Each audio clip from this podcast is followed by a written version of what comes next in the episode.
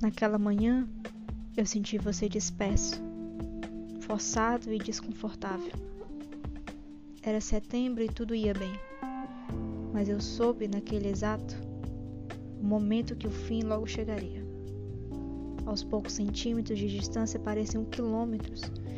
Eu pude sentir você indo embora. A conversa naquela manhã não fluiu. Você para mim soou um estranho que acabara de conhecer. Não te reconhecia ali. O desconforto foi crescendo dentro de mim. Quando percebi, eu só queria ir embora. As manhãs não foram feitas para nós dois, eu imaginei.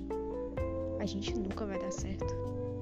O que era o momento de me sentir disposta acabara me deixando triste, desanimada, e eu pensei: será só coisa da minha cabeça? Não foi. Não era. Nunca é. Uma hora chegou, já era o tempo de ir. A gente se sentou para conversar lado a lado no banco, você com sua soberba e eu percebendo isso mais de perto, só fazia eu me afastar de você.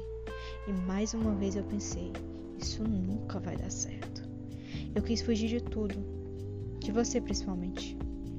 Fui embora, cheguei em casa, fui para o banho e desabei a chorar. Eu escrevi versos enquanto chorava sobre o que previ de nós.